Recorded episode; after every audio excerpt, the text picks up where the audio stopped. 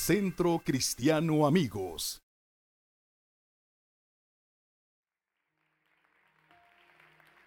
Estamos siendo abrumados, atribulados, hay un montón de cosas que se han levantado, inclusive pastores en, en Estados Unidos, en Canadá, que están yendo a la cárcel por predicar en contra del homosexualismo, en contra de estas cosas. En verdad, eh, yo no sé cómo la gente argumenta su libertad de derechos y, todo este tipo de cosas y, no permiten o no quieren que nosotros expresemos nuestras opiniones y nuestros derechos. O sea, es, es incongruente, ¿verdad? Que si quieren que ellos eh, sean escuchados y sean aceptados, pero no quieren aceptar lo que, lo que otros creemos, ¿verdad? Entonces es total, es una estupidez, es una incongruencia total, pero es a lo que nos estamos enfrentando. Pero hay un fundamento en todo esto y el fundamento es la palabra de Dios. Y sabes, hablando eh, del quebranto, eh, estos, estos miércoles he estado hablando del quebranto. ¿Cuántos han sido bendecidos con las palabras o con la palabra que hemos hablado? Hemos estado hablando sobre, sobre el quebrantamiento, ¿verdad? Y te, enseñé que la palabra para quebranto en el original eh, hebreo es la palabra shabar, que también significa engendrar. Entonces, cuando una persona está en quebranto, que está siendo afrentada, está siendo procesada, está en un momento difícil en su vida, cualquier tipo de situación difícil que esté enfrentando, está siendo quebrantada, pero al mismo tiempo está engendrando. Es decir, está sacando lo que hay dentro de ella. No es en otra etapa ni en otra temporada en la vida del ser humano en donde se va a dar cuenta de lo que hay dentro más que cuando está siendo quebrantado.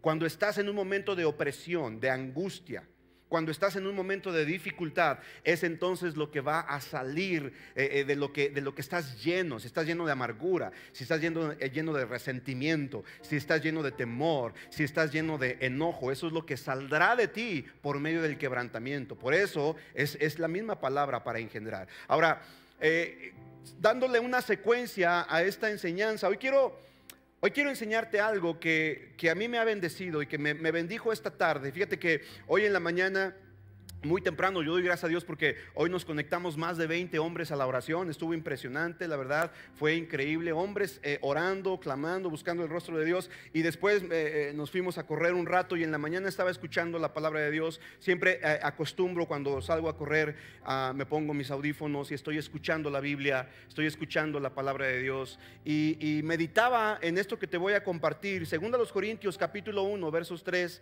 al 11. Quiero que me acompañes, por favor, segunda a los Corintios, el segundo libro que el apóstol Pablo escribiera, la segunda carta que el apóstol Pablo escribiera a la iglesia en Colosas, en, en Corintio, perdón, el capítulo 1, a partir del verso 3. Voy a leer la nueva traducción viviente. Quiero que pongas mucha atención a esta palabra. Dice, toda la alabanza sea para Dios, el Padre de nuestro Señor Jesucristo. Dios es nuestro Padre misericordioso y mira, y la fuente de todo consuelo. ¿Y la qué dice ahí? Vamos, dilo fuerte. ¿La qué? La fuente de todo consuelo. ¿Quién dice en la Biblia que es la fuente de tu consuelo?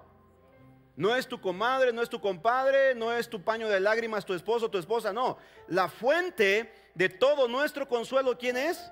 Dios. Mira lo que dice. Él nos consuela en todas nuestras dificultades para que nosotros podamos consolar a otros. Cuando otros pasen por dificultades, podemos, podremos ofrecerles el mismo consuelo que Dios nos ha dado a nosotros. Verso 5.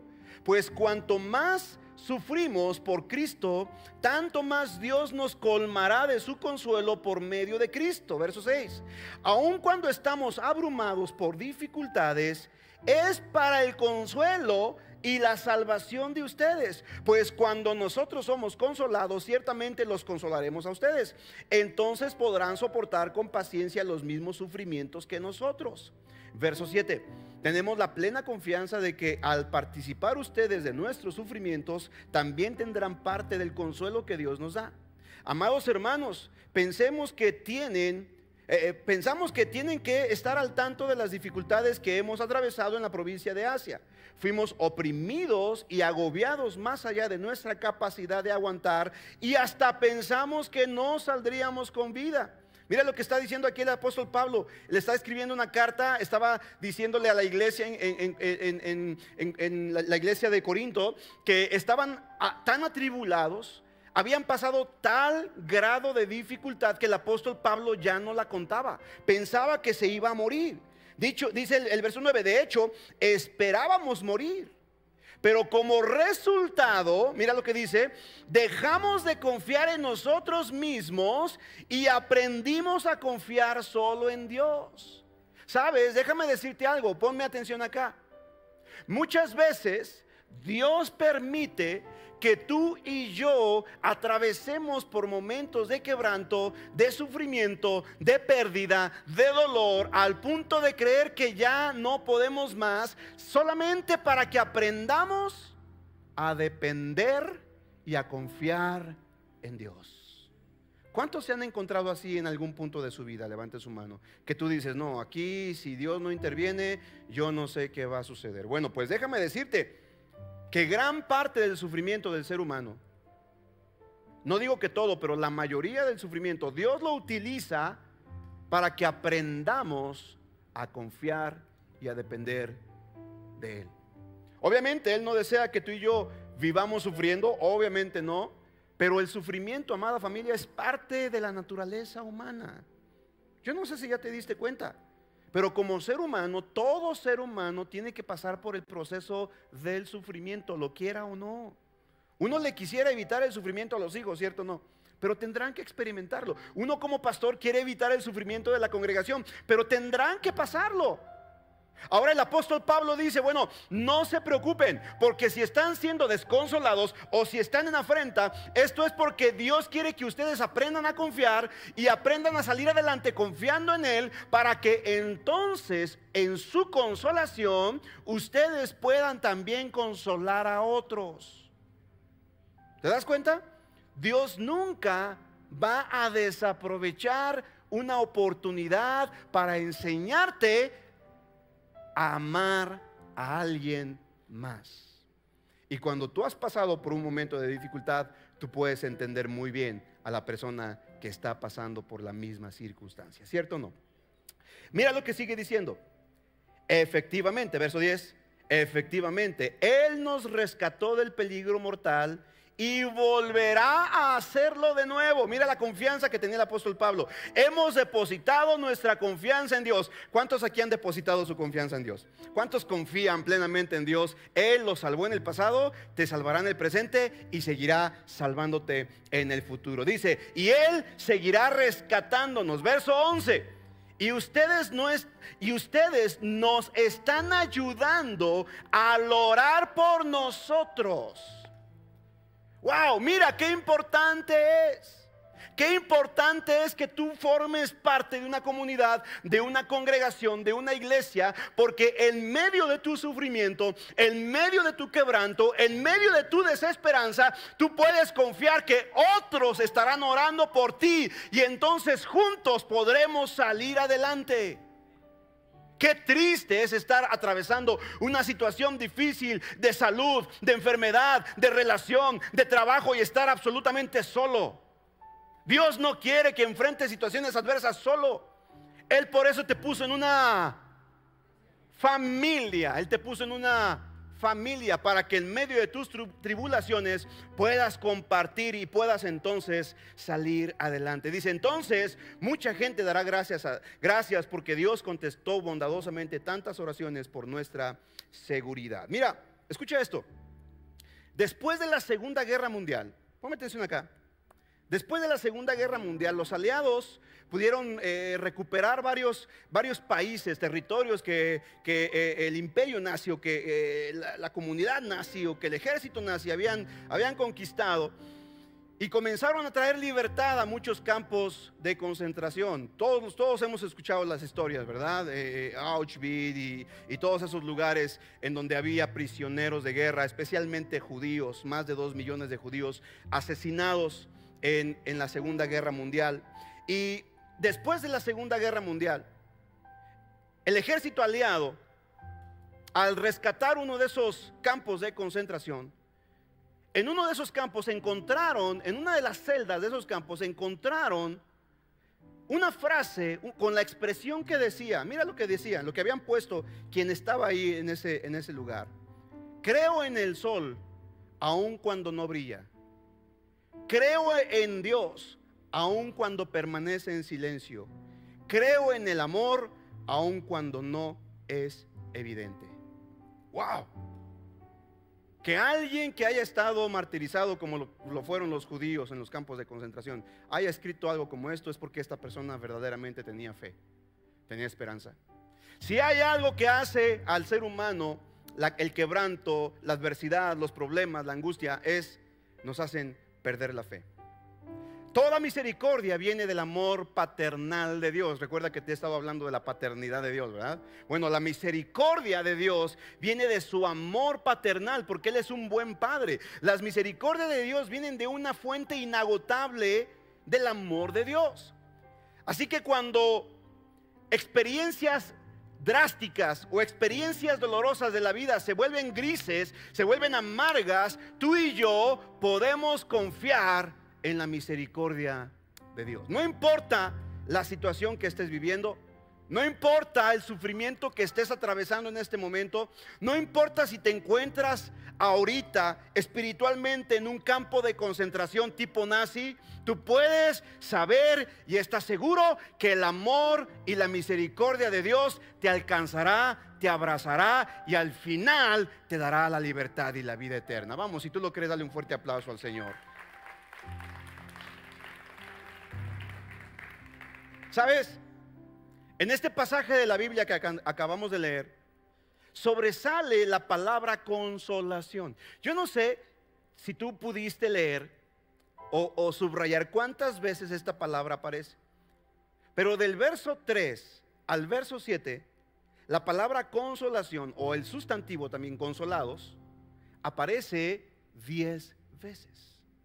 10 veces en cinco pasajes de este texto aparece esta palabra. Significa que tiene que ser algo muy importante, ¿cierto o no? Porque cada vez que la Biblia hace repetición de una palabra es porque nos está llamando la atención a eso. Entonces, ¿qué significa la palabra consolación? Escúchame bien, ponme atención acá. La palabra consolación viene del original griego que es paraclesis. Paraclesis, que es exactamente la misma palabra que se le designa a quien crees al Espíritu Santo. El Espíritu Santo es, llamado el consolador o el paracleto. ¿Qué significa esto? Que cuando tú recibes a Cristo, escúchame bien, ponme atención acá. Cuando tú le entregas tu vida a Jesucristo y naces de nuevo, entonces recibes al consolador, al Espíritu Santo, al Paracleto que estará contigo todos los días de tu vida, no importa si estés en un momento difícil, no importa si estás en un momento de angustia, no importa si estás en un momento de enfermedad, el Espíritu Santo prometió estar contigo, Él es tu paraclesis, Él es tu acompañante, Él es tu ayudador y tú puedes echar mano de Él y decirle, Espíritu Santo, ayúdame a atravesar este momento difícil. Por eso Jesucristo dijo, no os dejaré huérfanos, no los voy a dejar solos, les voy a enviar al paracleto, al consolador, el cual los guiará. ¿Los qué? Vamos, dígalo fuerte, ¿los qué? Los guiará a toda verdad y a toda justicia. Así que, amada familia, no importa el momento que estés atravesando, no importa la situación, tienes que entender que el paraclesis, el paracleto, el Espíritu Santo es tu ayudador y está a tu lado en cada momento de tu vida. ¿Me sigue o no? Ahora, cuando escuchamos la palabra consolación, Normalmente la relacionamos con una palabra como si fuera un tipo analgésico espiritual para disminuir nuestro dolor. Eh, eh, pensamos que la consolación que alguien nos da es como ese analgésico para, para disminuir el dolor de cabeza, el dolor de muela. Ay, pues te duele, tómate un, un analgésico, ¿verdad? Para que te disminuya. Pero te tengo noticias. La consolación que viene del Espíritu Santo no es un analgésico para tu problema espiritual o emocional. No, Sabes, la Biblia nos da el sentido más bien de que no es un analgésico, sino que es una vitamina, es un poder que te da fuerza en tu ser interior para salir adelante. Es la fuerza, el Espíritu de Dios, el Espíritu Santo es lo que te fortalece para que puedas vencer todo momento crítico en tu vida. Ahora dime si no es importante que tengas al consolador a tu lado. Dime si no es importante que tengas al Espíritu Santo a tu lado, porque pasarás momentos difíciles en tu vida y necesitarás de Él para que te ayude, te fortalezca y atravieses el valle de sombra de muerte. ¿Está conmigo o no? Entonces, consolación no es solamente disminuir el dolor, sino fortalecerte en medio de la batalla. La palabra y sus derivados de consolación aparece, ya te dije, más de 10 veces en estos cinco versículos. Entonces, la Biblia nos enseña que cuando tú eres consolado, ahora tienes la responsabilidad de compartir esa consolación para que otros también sean consolados. Ahora, ponme atención acá. Hay otra palabra muy interesante que viene en, en este pasaje de la Biblia y que son aflicciones. Vean conmigo, aflicciones. Es una palabra que en el original griego se escribe patema y significa, da la idea de algo que te está apretando. Aflicción del original patema significa que algo te está oprimiendo. Y un, filósofo griego decía que la patema o las aflicciones eh, eran comparados como cuando el imperio romano, tú sabes que los romanos fueron especialistas en desarrollar instrumentos de tortura, ¿sabías eso? Ellos fueron los que inventaron la crucifixión, ¿verdad? Que dicho sea de paso, la gente que moría crucificada no moría por los clavos, moría asfixiado. ¿Sabías esto? Morían totalmente asfixiados porque el que estaba eh, eh, colgado, crucificado en la cruz, no estaba totalmente erguido, sino que lo crucificaban con los pies eh, doblados así. Y entonces, imagínate, cuando quería el crucificado tomar aire, tenía que apoyarse en el clavo que estaba atravesando su pie, que era directamente en el tendón. Y cuando quería levantarse, el clavo le impedía levantarse, entonces no podía tomar aire en sus pulmones. Imagínate, haz, haz la prueba. Intenta mantenerte así 15, 20 minutos y trata de respirar profundo. No vas a poder. No vas a poder. Entonces el que estaba crucificado no moría por los clavos, moría por asfixia. Era una tortura horrible. ¿Me estás siguiendo? Y cuando un romano, cuando el imperio o el ejército romano quería que el crucificado muriera rápido, que ya se muriera rápido, entonces llegaban como estaban crucificados así, eh, sus pies cruzados, el clavo atravesando el tendón, ¿verdad? Y entonces no se podía levantar para aspirar, para respirar profundo. Y cuando ya los soldados romanos, ya, ya dale cráneo a este cuate, ¿saben lo que hacían? Eran especialistas en tortura. Agarraban un mazo y venían y a las piernas del crucificado, le rompían las piernas para que entonces no pudiera volver a levantarse ni un momento y entonces literalmente moría ahogado. ¿Por qué crees que cuando vinieron para ver si Jesús ya había muerto, venían pensando en romperle las piernas porque ya se acercaba el día de reposo? Pero Jesucristo ya había expirado, ya había entregado el Espíritu. Y el soldado romano al, darse cuenta que había muerto dijo, ¿estará muerto? ¿Quién sabe? Pues déjame cercioro y le atravesó su costado con una lanza para corroborar que efectivamente estaba muerto. Y de esta manera se cumpliera literalmente la palabra de Dios donde dice que ninguno de sus huesos iba a ser quebrantado. ¿Te imaginas? 700 años antes de que Cristo naciera, el profeta Isaías había descrito, y por lo menos mil años antes de que Cristo naciera, el rey David había descrito cómo iba a morir el Mesías. Y todavía hay gente que no cree que Jesús es el Hijo de Dios. Es impresionante. No sé si me estoy explicando. Ahora, ¿por qué me desvié? Porque te estaba explicando que los romanos eran expertos en torturar a la gente. Bueno, pues ¿sabes cuál, es, cuál era una de sus torturas? Imagínate que tomaban al tipo que iban a torturar, lo ponían en una plancha y para sacarle la sopa, yo creo que estos romanos entrenaron a los de la PGR, o sea, buenísimos para las torturas. ¿Y sabes lo que hacían? Le ponían peso en el pecho. Y entonces el cuate amarrado, acostado en una plancha, en una plancha, y le ponían un peso en el, en el pecho. Y entonces obviamente el cuate no podía, no podía, y se sentía, ¿cómo crees? Afligido. ¿Cómo se sentía? Afligido. Y si no respondía y si no soltaba la sopa, entonces le ponían más peso y más peso y más peso hasta que le era totalmente imposible poder jalar aire y moría.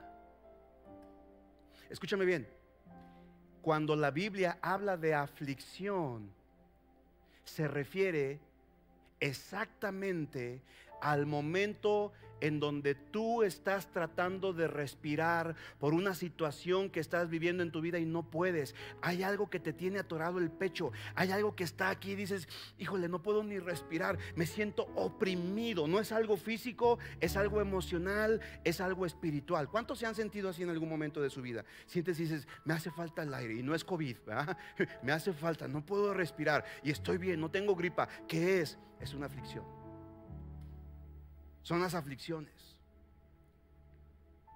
Escucha, la iglesia de Corinto, así como el apóstol Pablo, estaban enfrentando problemas muy difíciles, como lo estamos enfrentando el día de hoy la sociedad y la iglesia. Pero al momento de escribir esta carta, el apóstol Pablo ya, eh, eh, al momento de escribirla, los problemas ya se habían resuelto. Pablo ve en medio de todo la mano y el consuelo de Dios para su vida y para la iglesia. Y al empezar la carta, él les asegura que la vida cristiana, la vida en Cristo, no es solo tribulaciones, también está llena de consuelo. O sea, Tú y yo como hijos de Dios, por supuesto, vamos a atravesar dificultades, por supuesto, va a haber aflicciones, pero hey, no es todo lo que hay en la vida cristiana. También hay, consuelo, también hay victoria, también hay vida después de la muerte. Es consuelo, es esperanza, es fe. Y el apóstol Pablo se encarga de decirle a la iglesia cristiana, hey, a pesar de sus tribulaciones, a pesar de sus aflicciones, hay consuelo. Y ustedes son consolados para que puedan también consolar a otros. Y básicamente el apóstol Pablo, y con esto quiero terminar la charla, porque el apóstol Pablo básicamente enseña que tú y yo como hijos de Dios podemos estar confiados por lo menos en tres áreas de nuestra vida, o en tres aspectos importantes. ¿Qué es lo que tú y yo vamos a encontrar en la palabra de Dios? ¿Cuál es el, el consuelo o qué es lo que debemos de esperar de parte de Dios en medio de nuestras tribulaciones?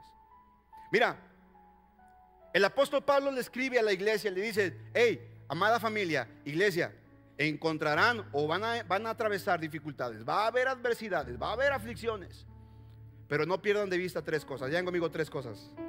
Dígalo fuerte, tres cosas. Lo primero en medio de una aflicción, lo primero en medio de una prueba, en medio de una enfermedad, en medio de un fracaso, en medio de una derrota o en medio de la pérdida del trabajo, en medio de cualquier cosa, lo primero Tú y yo tenemos que estar seguros de algo. Tenemos que estar seguros del carácter de Dios. Di conmigo el carácter de Dios. Dilo más fuerte, el carácter de Dios. Mira lo que dice el verso 3 y el verso 4. Acompáñame al verso 3 y verso 4. Dice, toda la alabanza sea para Dios, el Padre de nuestro Señor Jesucristo. Dios es nuestro Padre. Mira lo que dice ahí. Dios es nuestro Padre, ¿qué? ¿Qué?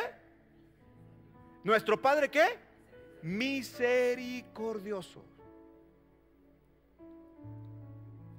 Y la fuente de todo consuelo. Entonces, escucha, el carácter de Dios, su carácter, no el tuyo. Ponme atención acá. Su carácter, no el de tu padre.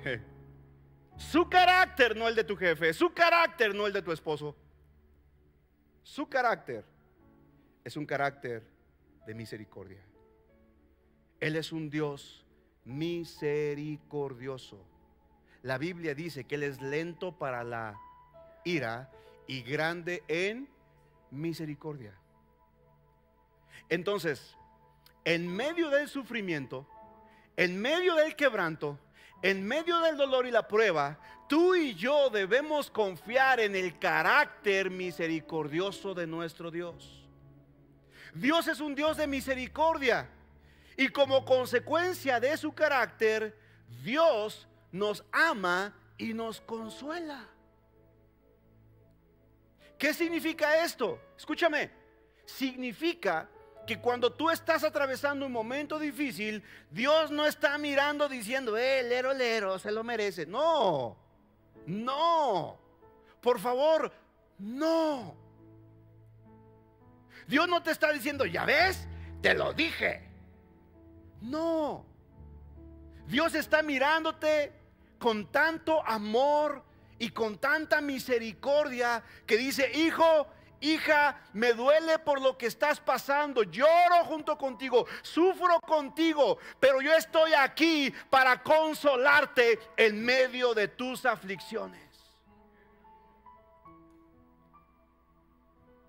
¿Qué quiere decir esto, pastor?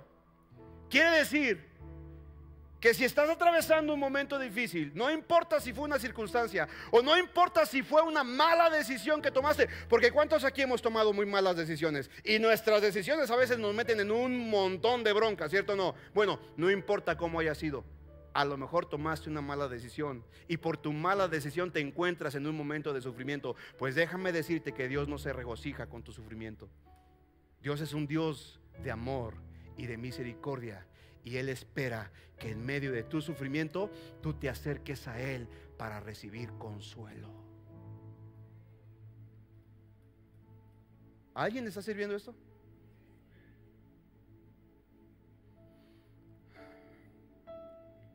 La misericordia y el consuelo son evidencia de cómo es Dios y cómo actúa. De hecho, dice, acabamos de leer que dice que Él es la que, la fuente. ¿Él es la qué? La fuente. Ojo con esto, ponme atención aquí. Dice la Biblia que es fuente, no drenaje. Y yo no sé si tú sabes, pero en esta vida hay dos tipos de personas. Persona tipo fuente y persona tipo drenaje. Ah, yo he ministrado a mucha gente que son como drenaje. Te drenan y te drenan y te drenan. Pero hay otros que son fuentes Quieres estarlos escuchando y te llenan y te llenan y te llenan. Escúchame, la Biblia dice que Dios no es drenaje por donde se vaya tu vida, es una fuente que alimenta, que sustenta, que da vida, que da gozo, que da consuelo, que da misericordia. Así que si te hace falta algo, Tal vez tú digas, es que me hace falta amor para mi cónyuge, es que me hace falta amor para mi trabajo, es que necesito más paciencia, es que necesito más tolerancia, es que lo que necesites, ven a la fuente. ¿Quién crees que es la fuente? Dios. Él es la fuente de vida eterna. Dáselo fuerte al rey. Escucha, quien es misericordioso con los demás, siempre va a haber la manera de dar consuelo. Mientras que el misericordioso consuela, el inclemente aflige. Y sabes, Dios no es inclemente, Dios, es misericordioso. Entonces, ¿qué tienes que esperar del Señor, de su carácter? Misericordia. Estás en un problema, cometiste un pecado, faltaste a tu palabra, hiciste algo malo, acércate delante de Dios, en donde delante de su presencia encuentras socorro, encuentras misericordia. ¿Vamos bien hasta aquí? Número dos, en lo segundo que tú y yo nos podemos apoyar en medio de nuestras tribulaciones. Bueno, ya vimos, número uno, me puedo apoyar en el carácter misericordioso de Dios. Número dos, algo en lo que yo me puedo apoyar, escucha bien, es, número dos, la obra de Cristo es en la obra de Cristo. Mira lo que dice el verso 5, acompáñame con el verso 5, por favor.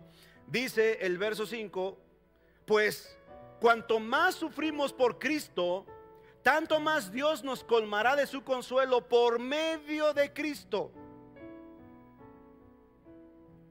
¿Por medio de quién? Todo consuelo es consecuencia de la obra de Cristo.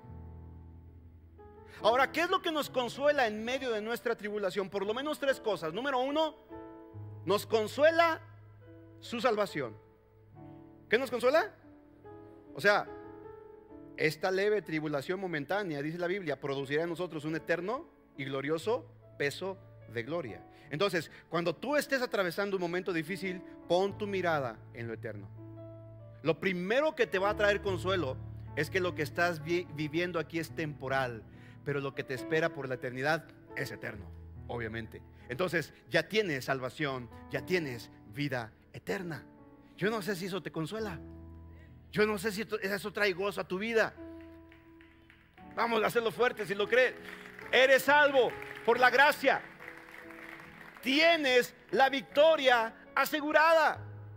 Ya ganaste. Desde el momento en que abriste tu corazón a Jesús, ya ganaste. Ya estás del otro lado.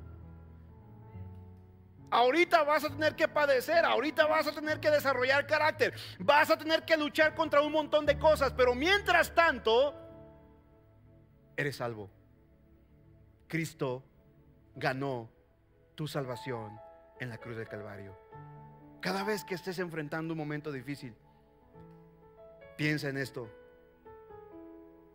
Mi vida en esta tierra es pasajera, pero gracias a Dios que por mi fe en Él ahora dispongo de vida eterna. ¿De vida qué? Ojo con esto. No es inmortalidad es vida eterna. La inmortalidad vendrá cuando seas transformado en un cuerpo glorioso. Pero desde el momento en que crees en Jesús, desde ese instante ya tienes vida eterna. Tú no necesitas esperar a morirte para tener vida eterna. Ya la tienes. Eres eterno en Cristo Jesús.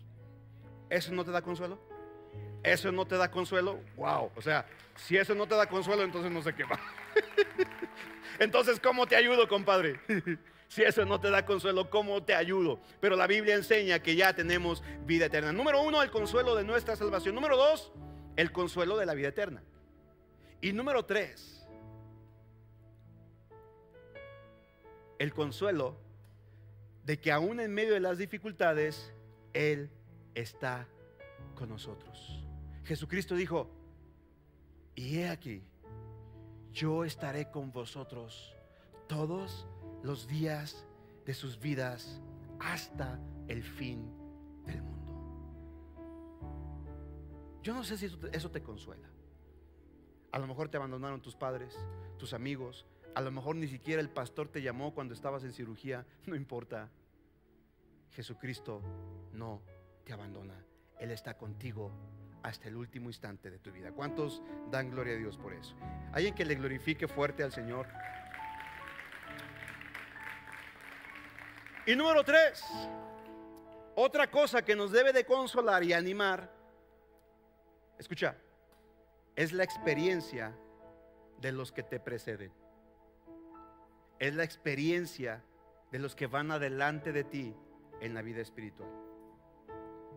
Es la experiencia de aquellos que han soportado dificultades, angustias, tribulaciones y a pesar de toda adversidad siguen firmes, sin claudicar y sin renunciar al llamado. El apóstol Pablo se, se, menciona a sí mismo, el verso 6. Mira lo que dice el verso 6. Ponme atención acá. Dice, aun cuando estábamos abrumados por dificultades, el apóstol Pablo está hablando de él es para el consuelo y la salvación de ustedes, pues cuando nosotros somos consolados, ciertamente los consolaremos a ustedes. Entonces podrán soportar con paciencia los mismos sufrimientos que nosotros. ¿Te das cuenta? Esto a mí como pastor de esta iglesia me obliga a que en medio de cualquier adversidad yo tenga que estar firme. ¿Por qué crees tú que el diablo se empeña en querer tirar a las cabezas. ¿Por qué crees tú que Satanás quiere derribar? La Biblia dice, y era el pastor y las ovejas serán dispersas. ¿Por qué crees tú que en una familia, por qué crees tú que en un hogar, cuando el padre, el hombre, es herido y el hombre es sacado de su punto, de su asignación, entonces viene caos y calamidad de esa familia? ¿Por qué crees? ¿Sabes? Porque como padres de nuestros hogares, de nuestras, de nuestras casas, como líderes en la sociedad, como pastor y ministro de esta iglesia, mi responsabilidad principal, además de predicarte la palabra, es darte testimonio en momentos de dificultad.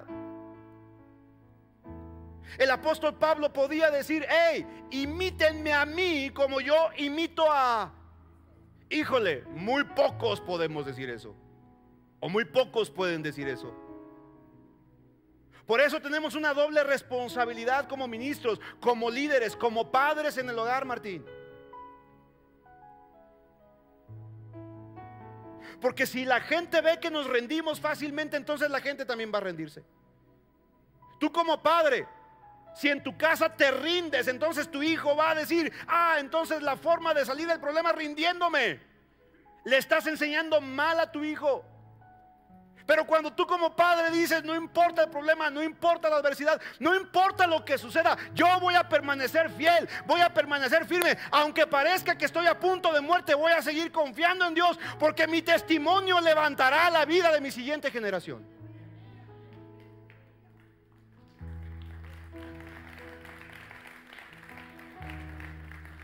Tristemente, amada familia, muchos hijos no tienen un ejemplo de padres fuertes. Los padres sucumbieron, renunciaron a su asignación y ahora hemos, hemos producido, hemos generado una generación de cristal. Se ofenden de todo y se rompen por cualquier cosa.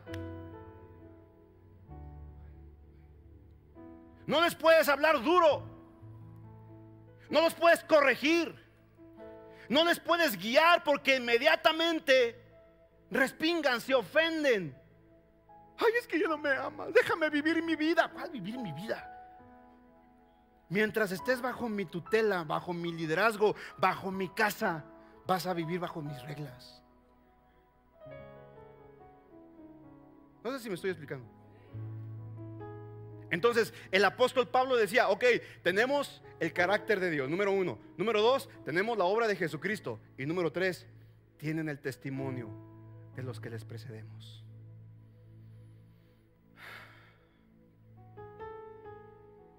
Amada familia, va a haber momentos difíciles.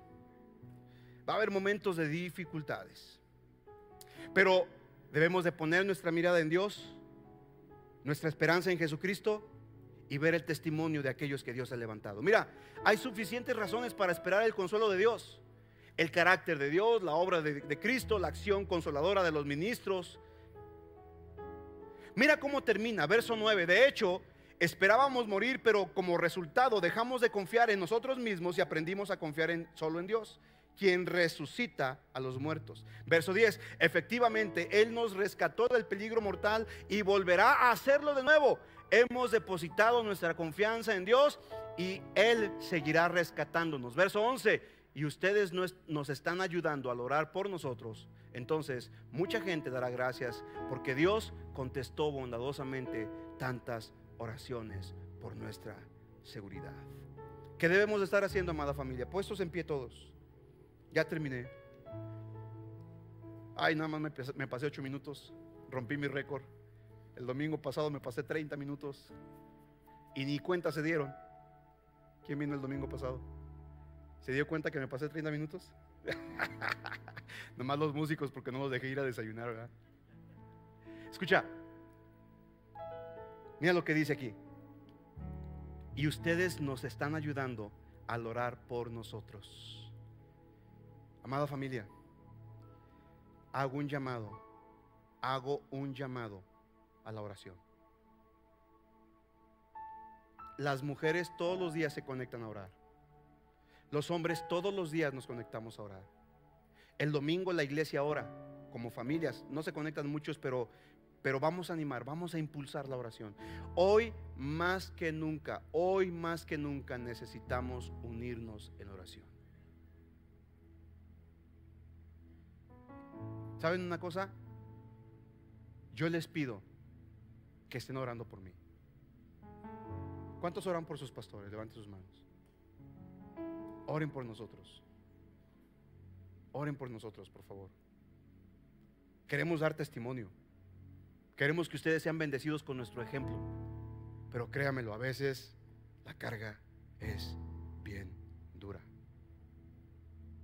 Y les digo lo mismo que el apóstol Pablo. Sus oraciones nos han ayudado para seguir adelante. Si en algo consideran que hemos sido de bendición para esta iglesia, lo mejor que pueden hacer por nosotros es orar. Oren por la pastora, ahorita está enfermita, espero llegar a la casa, encontrarla mejor. Oren por mí, para que Dios nos dé sabiduría para la toma de decisiones. Ayúdenos para poder salir adelante. Y déjenos sus peticiones, por favor. Escríbanos al chat, hablen por teléfono. Hay muchas maneras de estar en contacto. En verdad. Si yo no he orado por ustedes porque usted no me ha pedido oración. Pero, ¿cuántos saben que si usted me pide inclusive una cita, yo siempre estoy para atenderle? A nadie le he dicho que no. Siempre estoy para servirle. Y vaya que hemos tenido mucho trabajo, ¿verdad? ¿Cuánta gente hemos atendido últimamente? Uh, pero ¿sabe? Me voy a desgastar. Voy a gastar mi vida por servirle, por amarle, por atenderle, por equiparle, porque para eso me llamó el Señor. No piense que es una carga, ay, le voy a dar cargas al pastor. No, no, no, es mi trabajo. Es mi trabajo. Y qué bueno que no soy el único que puede hacerlo, que hay más gente que puede ayudarnos a ministrar. Así que por favor, no, no estemos solos, vamos a ayudarnos mutuamente y vamos a orar unos por otros. ¿Está, ¿Está conmigo o no? Escuche, puse este pensamiento final. Las dificultades de la vida pueden ser o excelentes maestros de la fe o terribles asesinos de la esperanza. Mm. Otra vez, las dificultades de la vida pueden ser o excelentes maestros de la fe o terribles asesinos de la esperanza. Entonces, no dejes que las dificultades de tu vida maten tu esperanza en Dios y en Jesucristo y en la vida eterna. Podemos dar un fuerte aplauso a Dios por esto. ¿Alguien recibió palabra esta noche? Levanta tus manos allá en tu lugar, cierra tus ojos y, ¿sabes? Quiero orar por ti. No sé, no sé qué momento estás viviendo, pero quiero pedirle al Señor, al Espíritu Santo, que sea quien te consuele. Levanta tus manos. Espíritu de Dios, hoy te pido que vengas a la vida de cada uno de tus hijos, que les fortalezcas. Yo sé que estás con ellos, Señor, pero no sé qué tan conscientes somos de que tú vas a nuestro lado todo el día, todo el tiempo. Espíritu Santo, hoy te pedimos en el nombre de Cristo Jesús, consuela, consuela nuestros corazones, ayúdanos para poder salir adelante en medio de cualquier situación difícil. Algunos están atravesando momentos difíciles en su matrimonio. Otros están atravesando un momento difícil en su economía. Muchos otros, Señor, están atravesando un momento de dificultad en su salud. Y algunos otros, Señor, estamos atravesando momentos difíciles en cuestiones legales. Señor, cualquiera que sea la dificultad, hoy decidimos, número uno, confiar en tu carácter en tu carácter de amor, de gracia y de misericordia. Número dos, confiamos en la obra de Jesucristo. Jesucristo nos ha salvado, nos ha dado vida eterna y Él prometió estar con nosotros todos los días de nuestra vida. Y número tres, podemos mirar a aquellos que nos preceden y ver cómo en medio de todas sus dificultades tú has estado con ellos y ellos no perdieron la fe. Hoy te pido en el nombre de Cristo Jesús, levanta a esta iglesia, levanta a cada hijo tuyo que está congregado en esta reunión, los que me están viendo por internet, Señor, en el nombre de Cristo Jesús. Tu Espíritu Santo los acompaña, tu Espíritu Santo los fortalece. Tu Espíritu Santo los levanta, cualquiera que sea su situación. Y Padre, podemos confiar plenamente podemos estar seguros de que no hay ninguna aflicción que te sobrepase o que opaque tu amor y tu misericordia. En el nombre de Cristo Jesús, hoy declaro, Señor, que esta iglesia se levanta con poder y autoridad entendiendo que tú estás con ellos.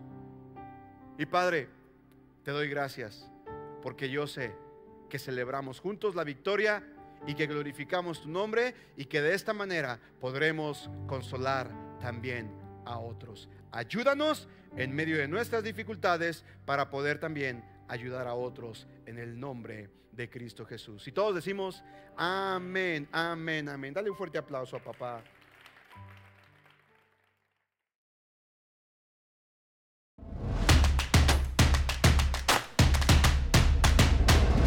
Centro Cristiano Amigos.